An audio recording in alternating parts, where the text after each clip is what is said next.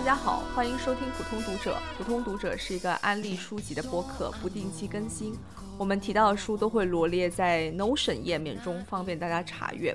大家可以在节目简介或者我们的豆瓣主页上找到 Notion 链接。这个是我 copy 过来，咱们现在是不是没有更新豆瓣主页的链接？就是我们已经失去了豆瓣登录的权利了。是，哦，是的，嗯，大家好，我是麦兰。大家好，我是唐本。大家好，我是 H。大家好，我是 JS。呃，我们这一期就是来录二零二三年的九月总结，在十月份录九月总结。然后大家可能很久没有听到我在这个时间段开始说话了，主要是因为我九月份啥也没读，所以就由我来担任主持的这么一个角色。我先来说一下我为什么九月份啥也没读吧，是因为我。准确来说是三件大事，但其中一件大事，因为我脸皮厚，所以我拖后了。九月底十月初，其实是我三件大事聚在一起的时间。一是我要考一个对我职业生涯比较重要的一个试，虽然对我实际工作没有任何意义，呃，但是它表面上就需要我去考这么一场试。其次是我要搬家。租约到期了，我个人的书非常非常的多，然后我的衣服、鞋子各种东西都非常非常多，所以我搬家就是非常麻烦的一件事情。而且刚好国庆假期，我的女朋友回老家了，就只剩下我一个人，我一个人要打包我们共同的东西和我自己的东西，所以我花了整个国庆假期在打包。然后第三件事是我翻译的《Our Wives Under the Sea》，其实本来是要交稿了，但是因为我脸皮厚，所以我把它拖后了。所以好在就是因为这个这个脸皮厚这个事情，没有三件事都撞在了一起，但是导致我整个人都非常的焦躁。直到我录音的时候，我还是看不进去很多书，所以就九月份是导致我没有读什么书，现在主持的这么一个原因。对我们好像反正跟听众肯定是没有交代过，你是在翻译，我我也不知道你是是正式有在翻译《Our Wives Under the Sea》吗？我也是第一次听到，哎，哦对，好像是节目上第一次讲，呃。我现在是翻译到一半出头这么一个地方，嗯，好像确实是在节目上第一次说。对，因为这本书我我跟曼兰私下里面聊过，然后也知道私下里面知道曼兰在自己在翻这本书，应该我们应该给就是听众们介绍一下这本书，然后把马朗翻译的这个过程，到时候拎出来单独或者说跟其他的书放在一起聊一期，或者等它出版中文出版的时候，我们可以再正式的对对说一下，这可能要等很久吧，等我交稿，对，等交稿的时候好了。我看看我九月份干了嘛。干干什么？哦，我九月份去听了那个 Zadie Smith 的啊，他的新书，对他新书发布，然后他就是做巡回作者活动，然后我就去了一下，而且是跟跳岛的周娜一起去看了一下。我们都是喜欢 Zadie Smith，然后整个纽约其实都挺喜欢 Zadie Smith。他之前在纽约大学教书教了几年，然后是在 pandemic 的时候搬回了英国。我记得我是在八月份的时候，有可能。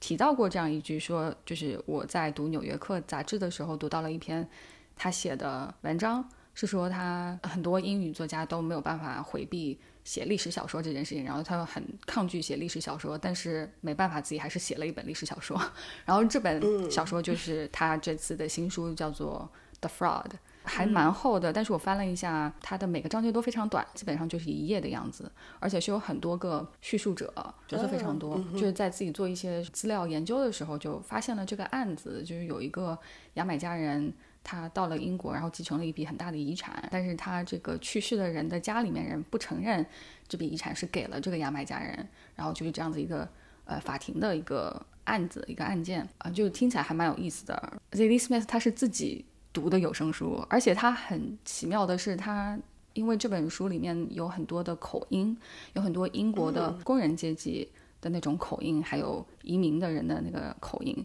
然后 C.D. Smith 是一个非常 厉害的人，我觉得，嗯哼，他不但写了这本书，而且自己读了这本书，而且大概有十种口音。他在呃有声书里面表现出来，就还挺厉害的。然后他在就是作者活动的时候，他一开始嗯先读了一一小段嘛，也是他用自己的口音读，然后我觉得就确实蛮不错的。作者活动里面跟他对谈的是 Ya Jasi，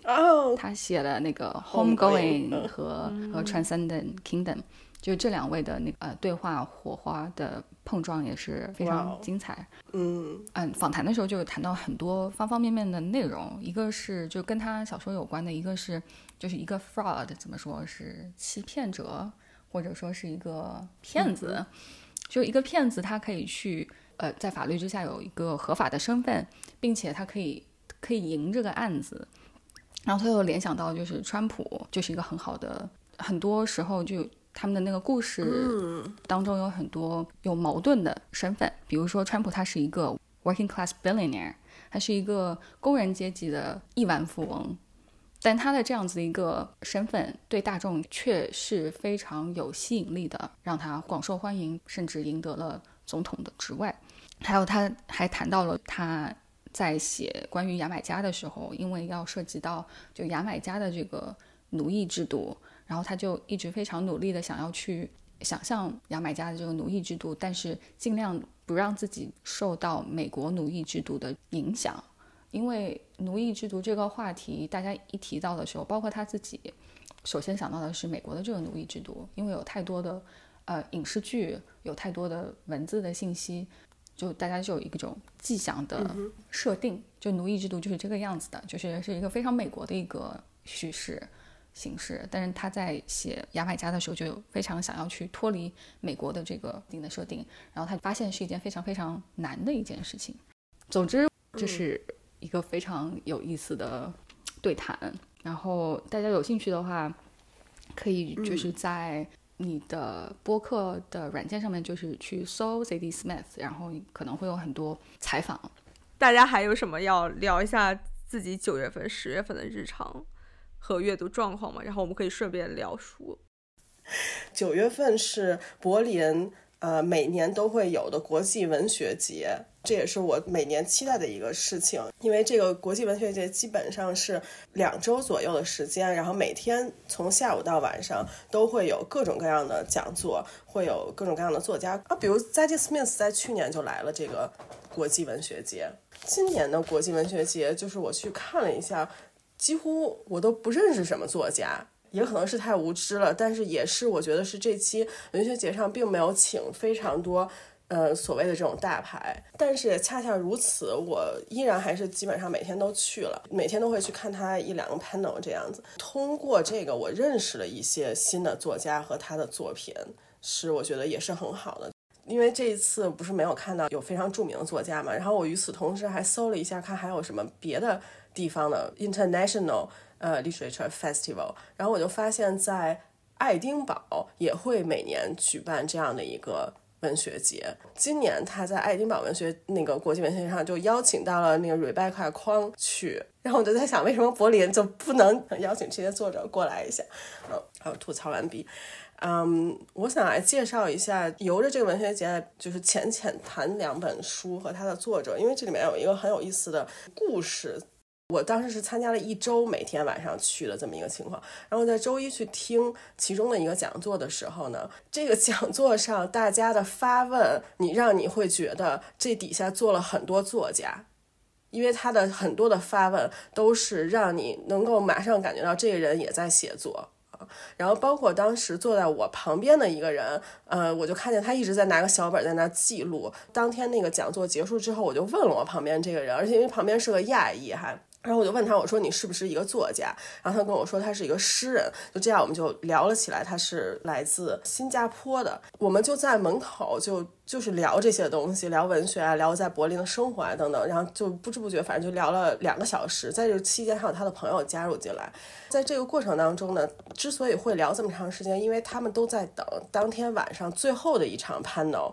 那场 panel 是那个作者叫 Jennifer Neal，然后他写的这本书也是我今天想推荐的这本书，叫 Notes on Her Color。然后我先说一下这个 Jennifer Neal，他这 panel 是一个什么情况？之所以当时他们都在等那个 Jennifer Neal 的这个 panel，是因为这些人都读过他这本书，都给予这本书非常高的评价，所以想去。但是我是一个唯一既不知道这个作者，也没有读过这本书的。当时那天就是 在外面聊了两个小时，都是一些作家啊。然后呢，所以我就非常的感兴趣，我也想去去参加这个 panel，但是当时没有票可买了，所以我就没去成。后来我就马上就去找到了这本书，就读完了，确实非常有意思的一本书。我先介绍一下这本书，《Notes on Her Color》，它的主角是一位黑黑人女孩，她生活在美国，她从她的母亲，她的母亲从她的从她的母亲，就是这一代一代的女性。嗯，传下来一个非常特别的本领，就是他们可以改变自己皮肤的颜色。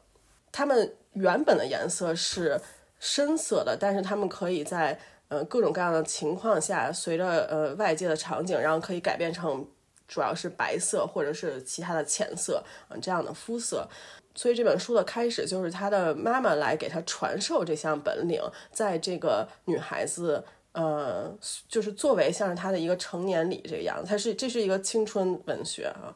嗯，young 早就可以这么说，这样一个文学。然后这个女孩有了这本领以后，她就在学校讲她学校的事情，就就总之有了一场非常嗯非常不好的一个经历。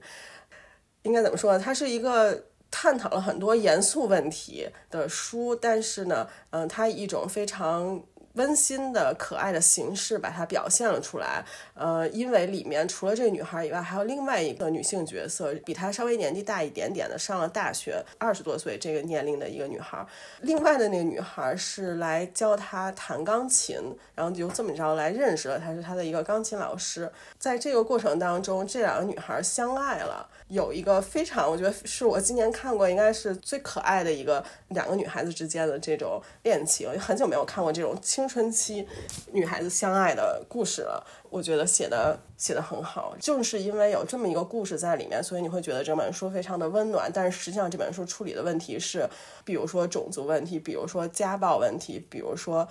家庭中种种发生的一些很。悲剧性的东西，它其实处理的是这样的一些主题，对。但是它由于有这两条线，嗯，交织在一起，所以就淡化了，或者说让那些事情变得可以忍受，在阅读的过程当中。对，这是这个我对这本书的介绍。然后关于这个文学节上之后还发生了一个很有意思的事情，就是在我周五的时候去最后。嗯，一场我当时要参加的最后的一场那个 panel 的时候呢，那是一个爱尔兰作家，他介绍他的一本书。这个作家叫，我这名字肯定是读不对的，就是叫 Dorian Ni，嗯，Grofa。这个名字读不对，主要是因为它不是一个英文名字，它是一个爱尔兰语的名字。嗯，这是我是第一次接触到。爱尔兰语的那个发音，因为在这个呃，在那场 panel 上面，这个作者读了他书中的一些文字，然后他书中有一些是用爱尔兰语写出来的。我不知道你们有没有听过那个爱尔兰语，我觉得是一个非常神奇的语言，听了以后马上让你想起魔戒这种这种感觉，就总之和英语是非常非常的不一样的。然后，但总之就是在他的这场 panel 上，他的这本书，呃，可以简单的说一下，这本书我没有看完，我看了一半。嗯，它叫做《A Ghost in the Throat》，它讲述的是爱尔兰的一位女作家，十八世纪的一个女作家，然后她在自己的贵族丈夫死去，死在战场上之后，喝下了她。丈夫的血，然后开始写诗，然后这个这是一个真实存在的女性作家，而且听这个作者讲，就这个女性作家在爱尔兰的文学地位中其实是很高的，包括他们在中学的学生会去学习他们的诗。在这本书中是讲的是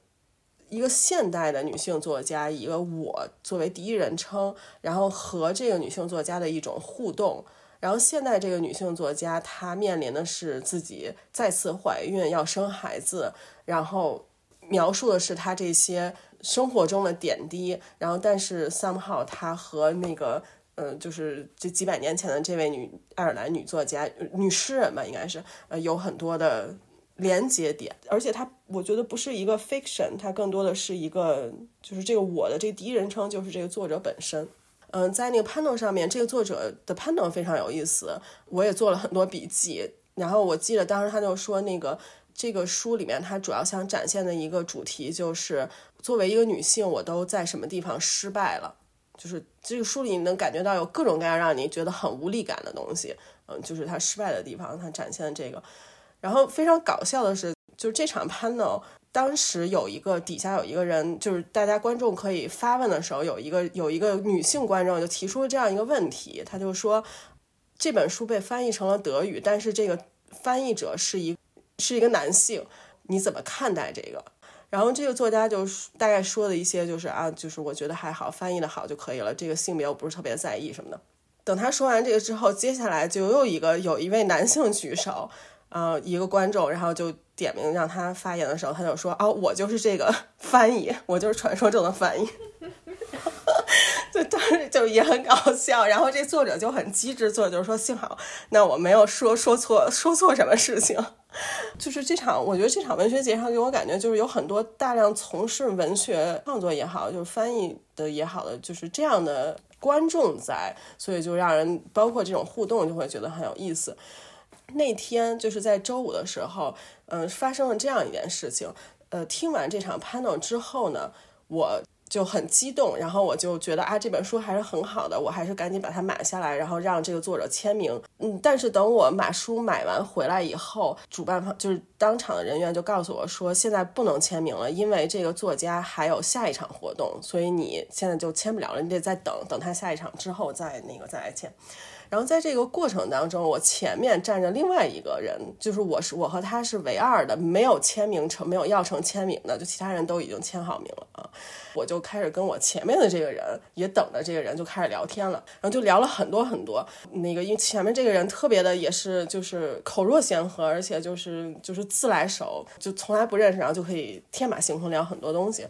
然后我们就决定一块儿坐下来等，就等着就是这位作者他下一个 panel 结束之后，然后我们再找他来签名，因为这一等就是一个多小时。然后呢，就是聊得特别好，但是大家谁都不知道对方是谁。我就问他，我说：“那你喜不喜欢这个文学节？然后是不是就是有哪些你喜欢的那个节目什么的？”然后他就说：“我很有很多很多喜欢，因为我每天都来。”他说：“我每天会从就是从晚上五点开始一直。”待到它结束，因为我一般是只去参加一两个就就走了，然后他是每个都参加，然后我一听这个，我说那你肯定得是一个作家，否则的话会为什么这么的疯狂？然后我就说你是不是作家？他说对，他说我是作家。我然后我就因为在这个文学节上认识太多的作家了，我就想就恨不得是任何一个人都是一个作家，所以我当时就有一点疲劳了，我就说。啊，原来你也是一个作家，那你都写了什么书啊？就是这样的一个口口吻啊。然后他就跟我说，我写的这本书叫做《Notes on Her Color》。然后我就说，Oh my God，原来你就是 Jennifer Neal。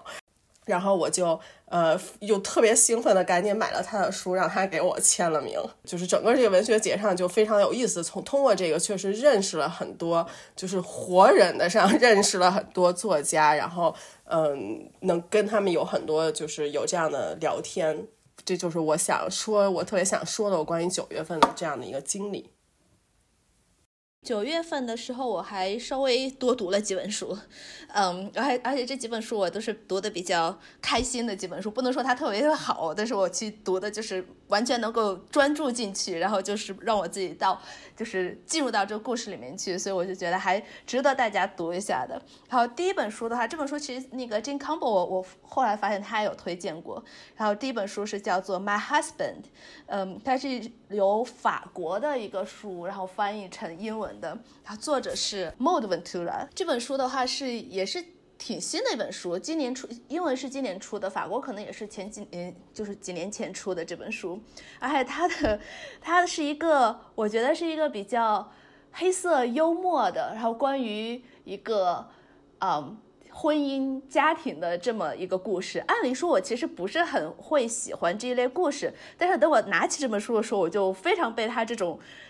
呀，这个故事就是或这个语言吸引下去，然后我就能够一直读下去。它设定是非常非常有意思，它全程故事是以这个女主角呃的视角为。为主主的视角，你只能听到他自己的声音，就基本上来说，百分之九十或者百分之九十五，你都只能听到这个女主角这妻子她自己的声音。这整个故事发生在这一个星期之内。他这妻子呢，他要说，呃，她但是四十多岁的一个中年的一个女性，但她还是比较漂亮的，也会收拾自己的，呃，比较会打扮自己。再加上因为她比较有钱，她是属于那种白人社会中上层、中等偏上一点点，没有特别上，但中等偏上一点的这种呃阶级。那这么一个女性，她说她大概结婚了哇十几年了之后，她依然爱她的丈夫，然后她会记录她所有所有她丈夫对她做的一些事情啊，说说的话，她想要吸引她丈夫的注意力。如果她丈夫没有。就是达到她想要达到那个标准的话，她会做一些事情，一些小的事情去惩罚她丈夫，比如说藏起来她的钥匙啊，或或者是类似于就这这种东西，反正不管怎么，她就想要去吸引她丈夫的注意力，或者是她丈夫跟她说话的时候，她就故意不理她丈夫，有的就是就这种小的一些事情，还有然后甚至甚至她还会去出轨，但她所有她比如说她去出轨，她和别的人去去上床的话，她会 justify 她自己，她会说是那我这些全部是出于我对我丈夫的爱，然后她全部是想要去出出于我要去吸引我丈夫的注意力，怎么怎么样，甚至他们是有两个小孩子，那小孩子也比较小一些，嗯，可能十岁左右，他。她说说 OK，我喜欢我的孩子，但是我所有的爱都是爱我丈夫。她她有时候她就觉得，她就想要哄她的小孩子早点早点晚上早点早点睡觉，这样她可以有更多的时间和她丈夫单独的在一起。然后他们两个比如说一起坐在沙发上看电视的时候，她丈夫如果很不小心或者是很随意的把手搭在她的手上，她就特别特别的开心。然后过了可能两三分钟，她丈夫的手拿走之后，她就觉得哇特别特别的那个失落，她就完全是处于这种恋爱的这种少女的这个。状态，她十五年了，她一直保对她丈夫保存的这么这样的一个状态，所以她这整个书就是写着她的这些，啊，她会有一些很多奇奇怪怪的小本子去记录这些事情，所以我们读这个书的时候，你看，第一个她自己脑子里想的，第二可能有些是她记录下来的东西。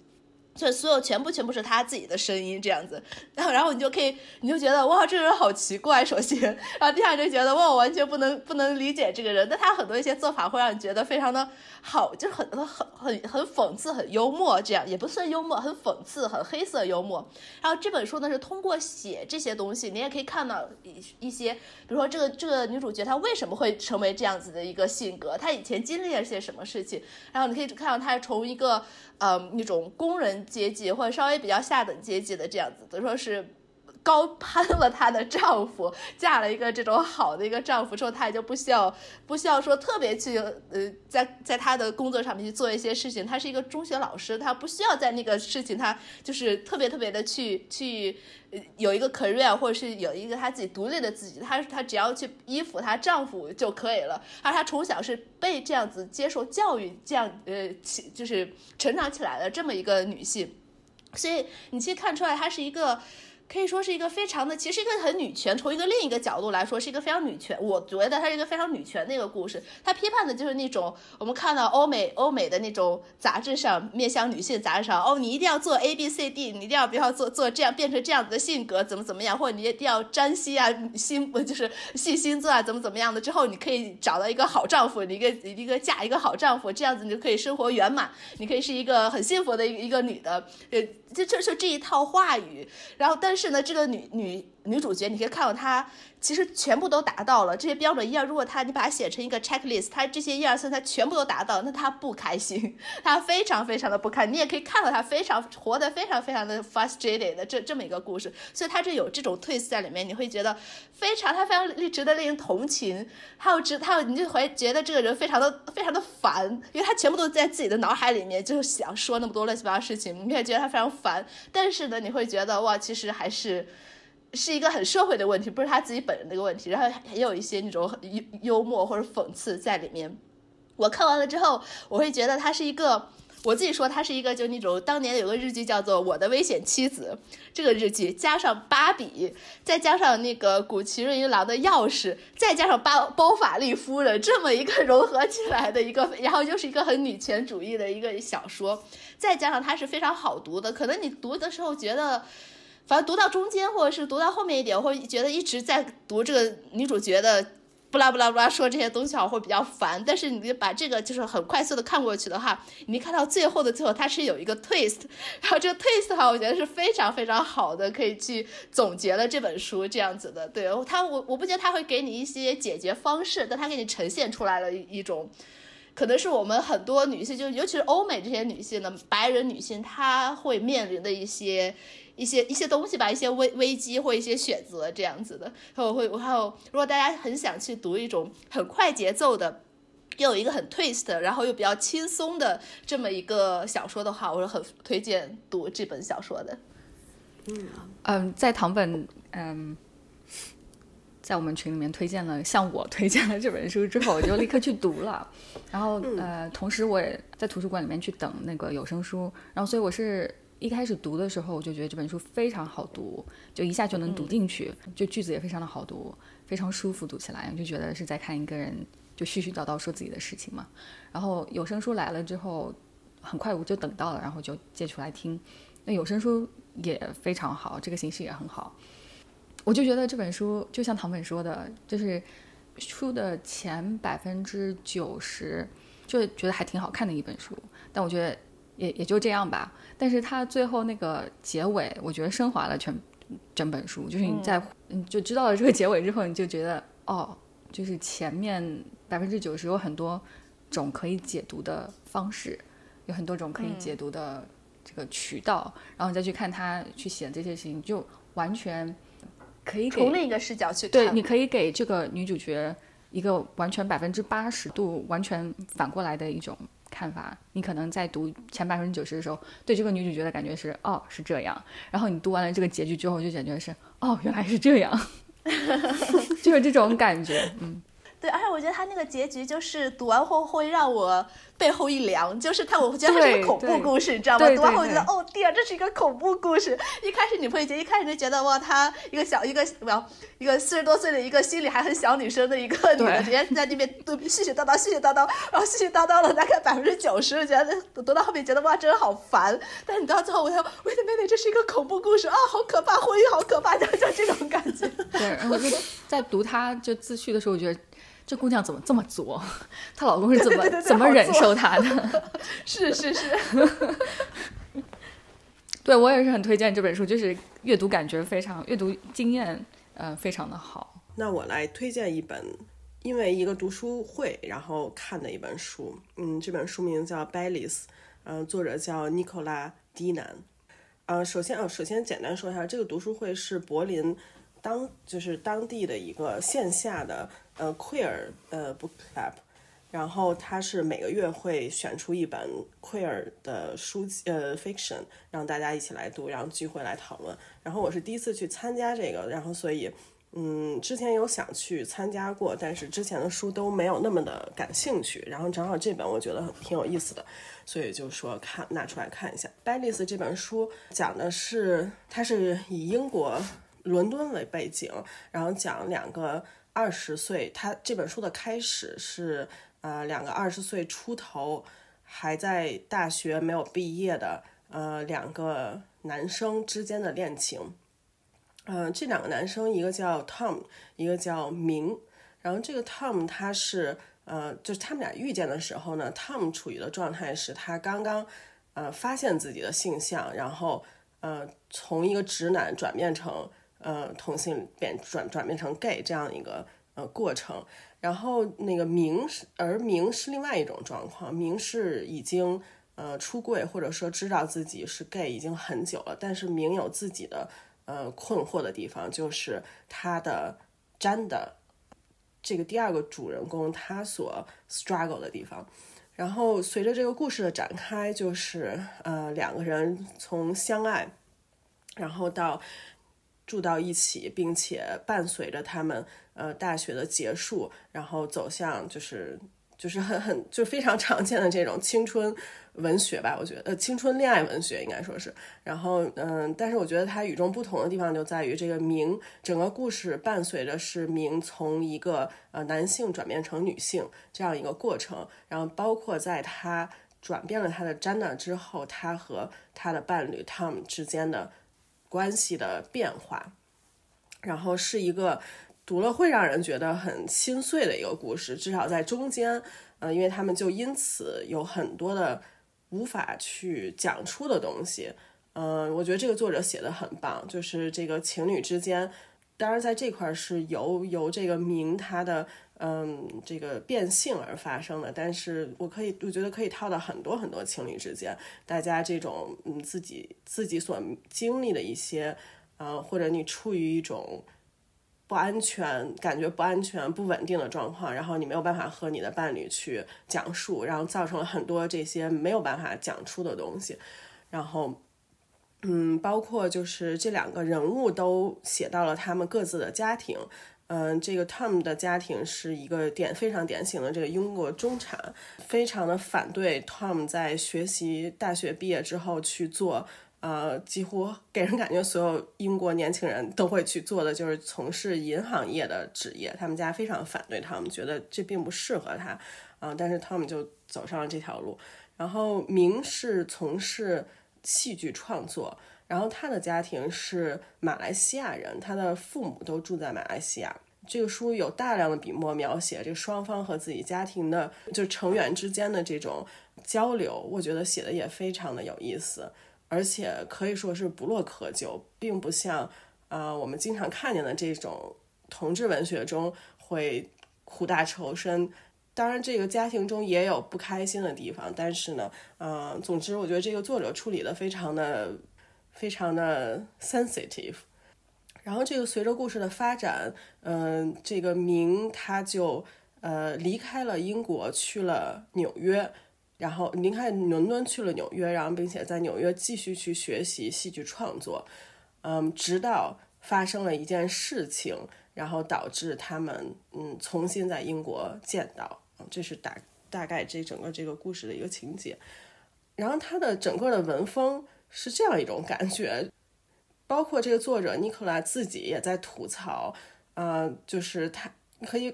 可能这是他最不希望他这本书的定位，啊，但是我相信很多人看完会有这种感觉，就是是以这种 trans 人为主角的一本萨利·鲁尼写出来的小说，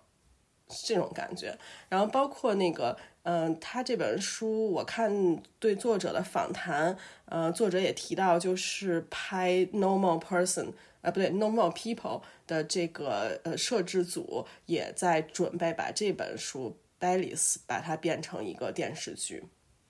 这本书，呃，我觉得如果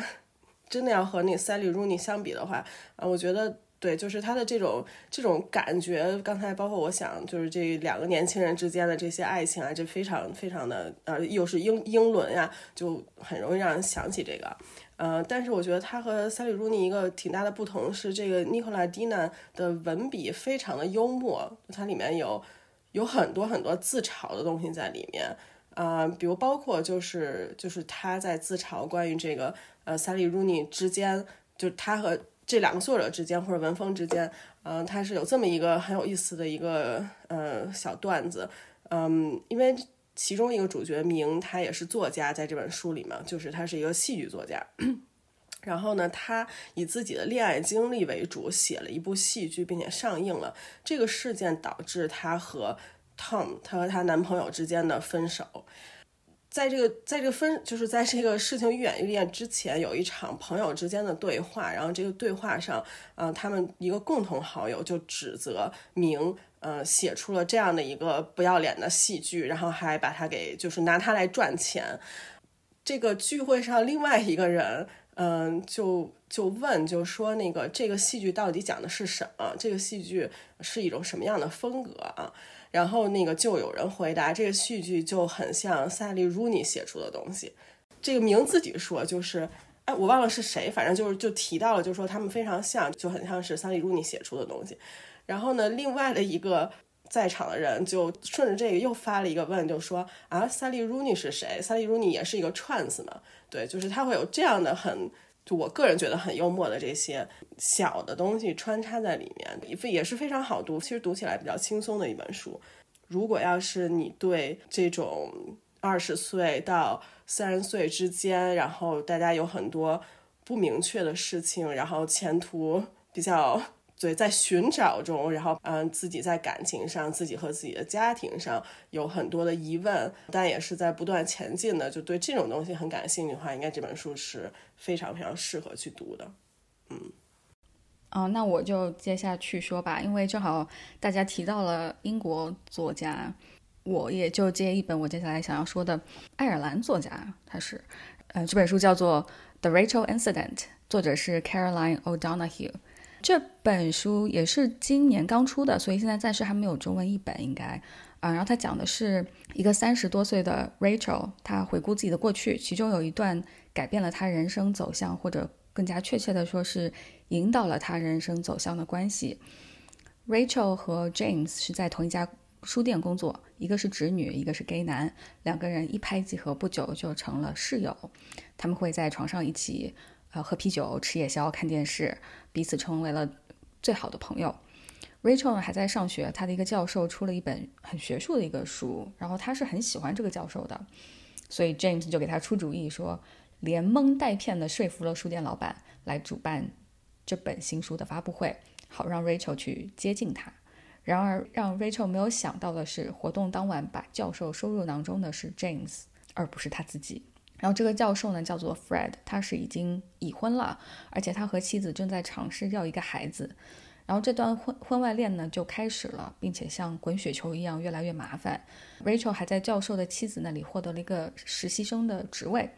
所以这样就把 Rachel 放在了一个非常尴尬的境地，因为 James 和教授的那个约会地点是在他们俩共同租的这个房子里面。然后这本书的叙述者 Rachel，她是一个非常邻家的一个女孩，让你觉得你身边肯定就有这样的一个朋友，或者你可能就是她。然后她对朋友非常的忠诚，很有理想，也很有追求，也有被现实打败的时候，想要放弃的时刻，但是也能够跌跌撞撞的勇敢的找到出路。这本书是对过去二十年的回顾和反思，总能让我想到，就有点斯通纳。的那个感觉是平凡的人生映衬在大的历史背景之下，也会让我想到蝴蝶效应那个电影。人生的转折似乎非常清晰，但是倘若当时做了一个不一样的决定，就会处在一个不同的处境。这本书里面的人物充满了闪光点，也充满了瑕疵，但是正是因为这样，他们显得格外的真实，就像你身边的每一个人一样，而且让你无法不产生共鸣，无法不喜欢他们。这本书里写的是普通人。笔调非常轻松的幽默，微微透露着一点温柔的语调，让我想到我去年非常喜欢的一本小说，叫做《Musical Chairs》。当然，一个 gay 男和一个直女，两个人最好的朋友，而且还住在一起，怎么能让你不想到电视剧《Will and Grace》呢？嗯，小说它也是很有自知的，呃，经常呃会引用这部电视剧，也会经常的自嘲。这本书的主题是关于得不到的爱、措手不及的渴望、人生中的失望和失去。现在想想，这是一个很丧的一个故事，但是读完之后却给我留下非常温暖和温柔的印象，就有点像喝烈酒，喝下去的时候很烧，下肚了之后一股暖流涌遍全身。好，下面该我了。然后我说这本的话和上面大家说的完全没有什么任何的 相干的，呃，但这本也是我刚才在说九月份我我读了两本都可以让我非常能沉浸进去的这种小说，这本也是非常让我能沉浸进去的小说，但是它不像那个 My Husband 那样子。读着还算比较开心，那这本书让我读着非常非常的难过，非常非常的丧。但是呢，也是可以让我，我可能让所有工作的人，尤其是被激流压迫的人的话，读这本书会觉得非常非常的能 related。然后这本书的名字叫《Rape》，呃，作者是 Sarah Rose Etter。然后这本书也是今年新出的，七月份吧，几月份新出的，呃，一本小说，很薄不厚。然后这本小说所有的基调非常非常的丧，我可以直接给你剧透，就是这本小说到结尾也是非常丧，它没有任何一个一个解决办法。这个女女主角她是一个 open open ending 的一个小说，所以你可以从头丧到尾。如果你想要有这种体验的话，你可以开始读这本书。故事也非常非常简单，也是一个三十岁出头，刚刚可能他找到了他事业的一个起步的这么一个，也是从一个美国中下等呃阶级，然后从小地方来的这么一个女孩子，一个女性，她呢开就是在毕业了之后上了一些班，最后呢她去了硅谷，在硅谷的一个 startup。一个公司里面，然后开始去打工。他不是做 IT 的，他可能就做那些什么 marketing 那方面。但不管怎么样，他在硅谷的 startup 里面打工。所以呢，从外表来看，他是有的，所有的人都非常羡慕的。哇哦，你在硅谷，然后哇哦，你的工资那么高，哇，你在 startup 里面，就是好像他是一种人赢的这种感觉。三十多岁的一个单身女性，但是她一点一点都不开心，她非常非常不开心。她每天工作就觉得她她的工作是被 PUA，然然后呢，每天工作是九九六，甚至要更多。他可能凌晨三四。点都会被他的上司叫起来，然后去改一个什么文案，怎么怎么样？这种事情发生了非常非常多。而且他，比如说他要去上班的时候，你看硅谷都说说我们随便穿什么都行，但其实我要穿什么东西，其实是说你不需要穿的好像其他那些 business 那种打扮，而是说我要你看大家都穿的是那个 T 恤，然后和那种运动装啊什么的。这可能看起来好像带着穿的很自由，但是 如果他不穿着公司印有公司 logo 的 T 恤的话，他就会被说，就说哦，这不爱我们公司啊，然后你是不是怎么怎么样？就就是就是这种，就非常非常这种很细小，从从大到小的这种给他的各种各种的压力，然后他本身就也非常的抑郁。设定是发生在那个 pandemic 之前，就是可能马上会有 pandemic 的那个时候。然后当时的硅谷已经是非常的贫富差距非常的大，然后就是很很多问题有呈现出来。所以他呢是除了自己生存，因为他不喜欢他的工作，他不喜欢他现在的生活状态，他自自己本身的这个个人问题造成的抑郁之外，他还有政治抑郁。就比如说他看着那些。他的所谓那种阶级的白领拿这些工资和那个城市里面随处可见的 homeless 这种的差距啊，然后环境问题啊怎么样？反正他觉得他有政治抑郁。他不认同他工作的价值观，但他没有别的地方可以去，他只能在这边工作，因为他父母就说是哇你不要回来，然后你不要回来，你回来这边我们我们没有任何没有房子给你，没有工作给你，不要回来。你你在你看你在硅谷那么好的，所以你就一直待在那边，你你有什么不开心的？所以他没有办法认同他的工作，没有办法认同这种社会的游戏规则，但他又不得不再这样子去，就是继续守着他这份工作，因为他没有地方可以去，而且他在硅谷的话又非常非常的寂寞孤单，因为他孤身一个人。他是有一些工友，他交不到朋友，然后他有有一个那个所谓的情人，但是他那个情人也非常非常的诡异的一个情人，不管不管是他的私生活还是他的工作生活，都非常非常的不开心，然后再加上马上就是也 COVID 前期，然后前夕每天早上那个女主角去坐地铁上班的时候，她要去刷新闻，新闻的头条都是三个，第一个是疫情，第二贫富差距，然后或者是疯涨的 rent，或者是森林大火，就全部是这些，你可以看她每天都在。看看这些新闻，然后接下来他自己的那些各各种的生活和工作上面的这种压力，所以就非常非常抑郁的一个。这个小说还有一点点那种超现实还好，还是那种魔幻现实那种设定，就说他这个女主角一直可以看到。他觉得他可以看到一个黑洞，就这个黑洞，就那种天文学那个黑洞，就从小一直伴随着他。然后他就如果在他非常的 depressed 的时候，那个黑洞就变得非常非常的大，然后就会可能占据整个空间，他看不到任何东西，就眼前一片黑。但是他比较开心的时候，这个黑洞就会缩小。所以这个黑洞其实它也是代表的一些东西，它可以代表他自己的一些 depressed，它可以代表是悬头悬浮在我们头上的一些政治啊、社会问题。每天看到那些新闻头条啊什么的，这这些也都是可以。都算作是一个这种黑洞的一个象征。还有一点，就这个小说它叫 rape，就成熟。然后它这个故事结构呢，也是就从表，就像一个石榴或者这个水果，它先表皮，然后在中间做到核心，一层一层的腐烂。还有一个就是，我觉得它起这个名字的寓意就是。你水果成熟了之后，你看着它是非常光鲜的表面的，但如果你不摘取它，或者你不吃掉它，或者一直放在那边的话，它是从里核心开始烂的。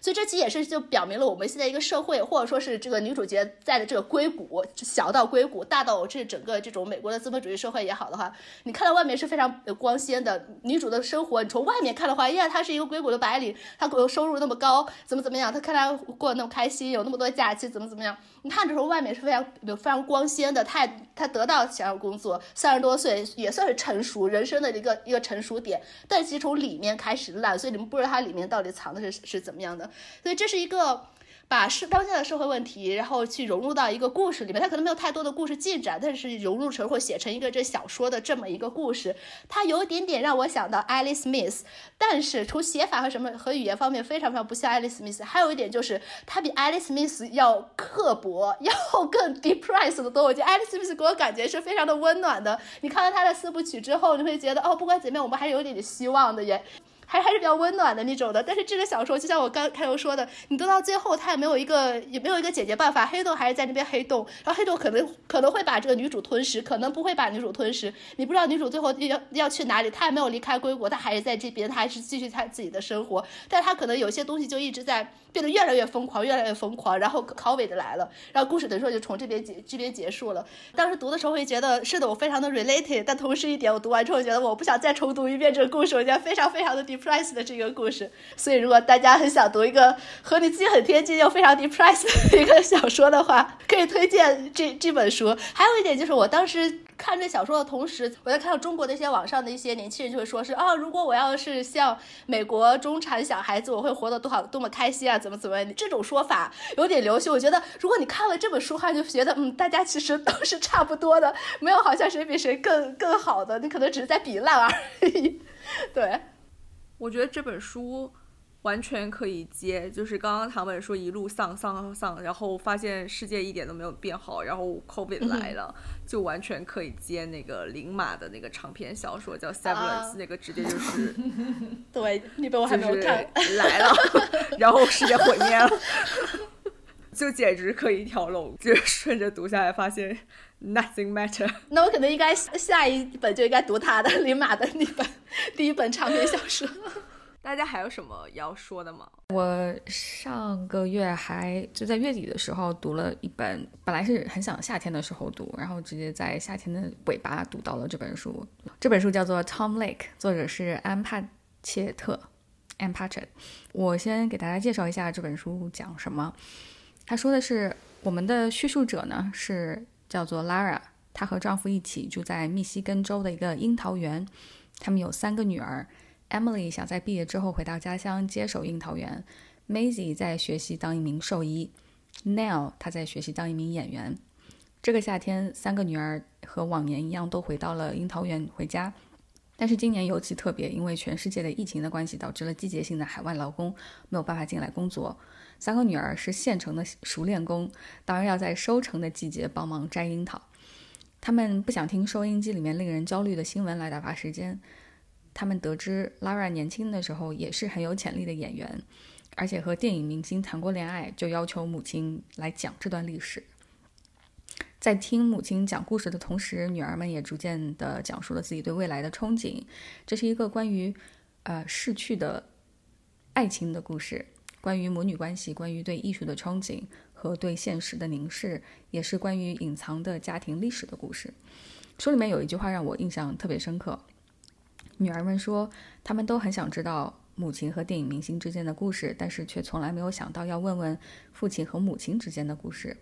Lara 很平静地回应说：“那是因为我们不怎么有意思。Good marriages are never as interesting as bad affairs。美好的婚姻永远都不如糟糕的风流韵事来的有意思。”这个故事，这段历史讲得非常的好听，两条故事线并行，在樱桃园里面讲一段故事，然后收工回家，镜头拉到现实，和女儿们在女儿们的要求下，在各自回房之前再讲一段故事，然后孩子们走后，夫妻两个人聊聊三个女儿，叙叙旧，聊聊樱桃园的经营，第二天起床继续劳作，继续讲故事，画面感非常的强，就好像一个为期几天的睡前故事。也让我想起了口述故事的这个传统。对我来说，这本书的阅读体验非常的好。我要把这个美好的体验归功于朗读者梅尔斯特里普。而且这本书是我一点五倍速听完的，就对我来说，这是一个很慢的速度，足以说明我多么享受沉浸在这个世界里面，不希望这本书结束。梅姨朗读了呃 Nora Ephron 的一本小说，是我刚来美国的时候有图书馆的资源，一开始接触到有声书时候听的，我也非常喜欢她读的这本 Heartburn 那本书。梅姨可谓是让我爱上收听有声书的功臣啊！然后我再插播几个趣闻，M. Patchett 的上一本长篇小说叫做 The Dutch House，有被翻译成中文叫做《流浪的家》，有声书的朗读者是 Tom Hanks。我也决定借出来听一下。然后 a m p a t r 在接受 PBS 采访的时候，他说写这本书写得非常的愉快，因为他是在跑步机上写完的。这本书边走边写，完成了整个创作的过程。a m p a t r 有一个自己的书店，嗯，在美国的乡村音乐的故乡 Nashville，呃，书店的名字叫做 Parnassus。他的书店有一个油管频道，定期更新。最近。店里面进了一些什么书，通常都是 a m p a t r 抱着自己他的狗一起开场，然后只要他把狗放到桌子上，他的狗就会不断的舔他的手臂，特别的可爱。他在疫情期间写了一本散文集，叫做 These Precious Days，封面就是他的狗。我在搜他的狗的时候，还搜到了一一个趣闻，就是他的狗是从救助机构领养的，然后领养回来的时候呢，就和邻居家的狗玩的非常的好。为了给呃这个动物救助机构。募款 a m p a t r 和邻居一起在书店里面给这两只狗办了个婚礼，然后晚上网上有视频，大家有兴趣的话，我会把链接放在 show notes 里面。趣闻播报完毕。为了准备看这本书，我提前读了呃桑顿怀尔德的《我们的小镇》和契诃夫的《樱桃园》这两个舞台剧本。小说一开头就是年轻的 Lara 在高中的时候，他们镇上要排演《我们的小镇》。他当志愿者登记前来面试的、前来试镜的人，在看了三个多小时糟糕的角色面试之后，他决定自己来试试，就这样踏上了演员的路。后来在樱桃园的时候，有一个角色引用了一段契诃夫的《樱桃园》里面的台词，其实不读也不要紧，不影响阅读这本小说。小说里面还提到了 Sam Shepard 的《Fool for Love》，我就没有读过，嗯。对我也没有影响，但是我觉得读过了《我们的小镇》之后，再读 Tom Lake 会有加分的阅读体验，因为这出话剧在小说里面是一个非常中心的存在，而且 a n p a t r 在说这本小说的缘起就是出于对《我们的小镇》这个话剧的热爱，是因为喜欢这个话剧才衍生出了小说中的角色，而且读完之后会觉得 Tom Lake 是有对《我们的小镇》。有致敬他的精神的，在没有惊天动地的事情发生，没有我们预设的 drama，但是有起始，有转折，有承上启下，也有尾声，也有结束，这就是人生啊，不是吗？最后，这是一本设定在夏天的书，封面十分的清新，确实非常适合在夏天的时候阅读。但曾经的爱情这个题目带着淡淡的忧伤，也非常适合秋季阅读。小说的叙事者拉拉是一个非常能够让人喜爱的角色。三个女儿的性格也独立鲜明，母女的关系和姐妹之间的关系，再加上时不时出现的父亲的角色，问问故事讲到哪里了，都恰到好处。樱桃园夏季，一边劳作一边听母亲讲述自己年轻时候的故事，而且还和著名的电影明星有关，感觉非常的世外桃源。虽然樱桃园的经营和劳作有非常现实的困难，但是外界更大的威胁只是隐隐约约的在背景里面存在。整体感觉上是一本非常非常温柔的小说，也适合在秋季的时候裹着毯子阅读。这本书一开始吸引我的是设定，但是留住我的是小说里的人物，这一家子让人舍不得离开，让我想让这本书可以更加长一点。嗯，非常推荐。